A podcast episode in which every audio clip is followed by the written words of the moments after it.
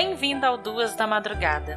Eu sou Ingrid Oliveira e essa é uma reunião de histórias que cruzaram a minha insônia e me deixaram com vontade de contá-las.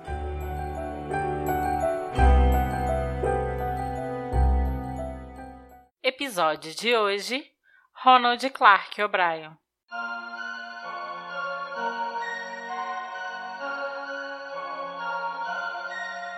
No Halloween de 1974, Ronald Clark O'Brien e seu vizinho foram juntos levar os filhos para pegar doces.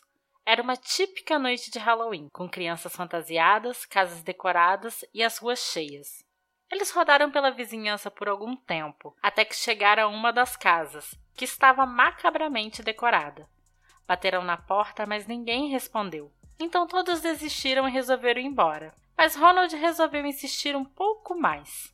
Foi aí que finalmente alguém atendeu, mas o anfitrião não parecia tão animado, já que apenas estendeu a mão por uma fresta na porta e entregou cinco Pixie Sticks, um pozinho açucarado. Ronald pegou os doces e dividiu entre os dois filhos e os dois filhos do vizinho. Como sobrou um doce, ele deu para uma criança que passava. Não demorou muito para que eles voltassem para casa, já que naquela noite começou a chover muito. Antes de deitar, as crianças queriam muito comer os doces, mas os pais acharam melhor que eles comessem apenas um dos doces. Timothy escolheu aquele pozinho que tinha ganhado na casa onde demoraram a atender. Mas quando virou na boca, ele imediatamente reclamou. Disse que estava ruim, tinha um gosto horrível, não parecia doce. Seu pai disse que o doce deveria estar estragado e deu outro doce para o filho, para que ele tirasse o gosto ruim da boca. Durante a noite, o garoto passou muito mal e teve que ser levado às pressas para o hospital. Ele chorava e reclamava de muita dor na barriga, vomitava e tinha muita febre.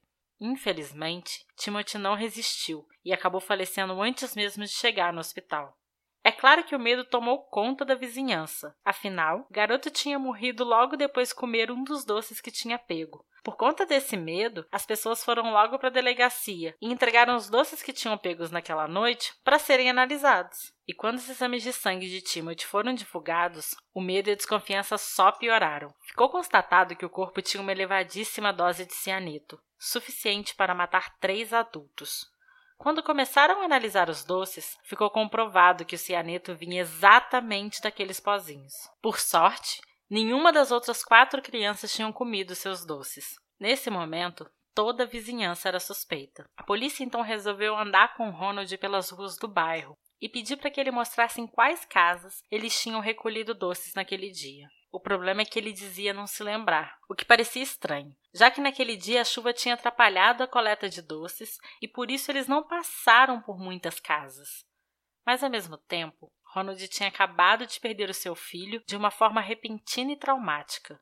Era difícil exigir muito dele. Depois de rodar por um longo tempo, ele se lembrou que em uma das casas eles quase não foram atendidos e quando alguém apareceu, a pessoa não abriu a porta, apenas estendeu a mão e lhe entregou os doces, e se lembrou com certeza de que tinha sido naquela casa que ele tinha pego aqueles pozinhos. Isso podia resolver o caso, já que estava comprovado que aquele era o doce envenenado. Mas tem um problema. O dono da casa era Courtney Melvin. Melvin era um controlador de tráfego aéreo e não voltou do trabalho até às 23 horas na noite do Halloween. A polícia o descartou como suspeito depois de confirmar as informações, além dos registros registros no trabalho, Melvin foi visto por mais de 200 pessoas naquele dia. Sua casa estava vazia, não tinha ninguém para entregar aqueles doces. Foi nesse ponto que a polícia passou a desconfiar cada vez mais de Ronald. Toda vez que se falava na noite do Halloween, ele se esquecia de detalhes muito simples, fáceis de serem lembrados, e se lembrava de detalhes extremamente específicos, que normalmente são esquecidos.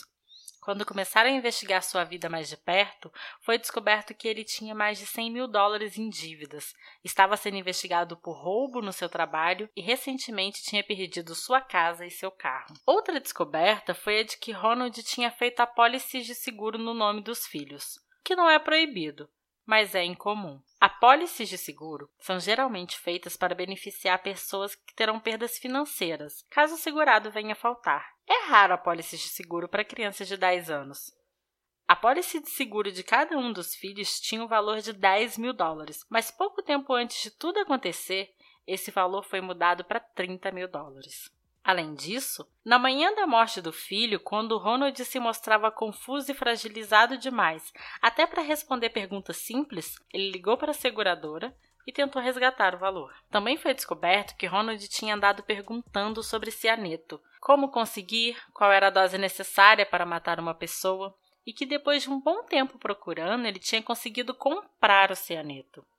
Em seu julgamento, ele alegou que alguém tinha usado a data para tentar envenenar as crianças e que ele estava injustamente sendo acusado. Se disse inocente e afirmou que não teria coragem de matar o próprio filho. Mas isso não convenceu o júri. No dia 3 de junho de 1975, Ronald foi considerado culpado de um assassinato e quatro tentativas de assassinato. Ele foi condenado à morte. Depois de inúmeros recursos e de conseguir adiar sua execução por quatro vezes, em 31 de março de 1948, pouco depois da meia-noite, Ronald Clark O'Brien foi executado por injeção letal.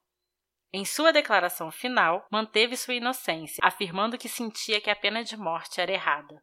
Ele acrescentou: Eu perdoo todos, eu quero dizer todos aqueles que estiveram envolvidos na minha morte. Deus abençoe a todos. Durante a execução, uma multidão de 300 manifestantes reunidos fora da prisão aplaudiram, enquanto alguns gritavam: Gostosuras ou travessuras?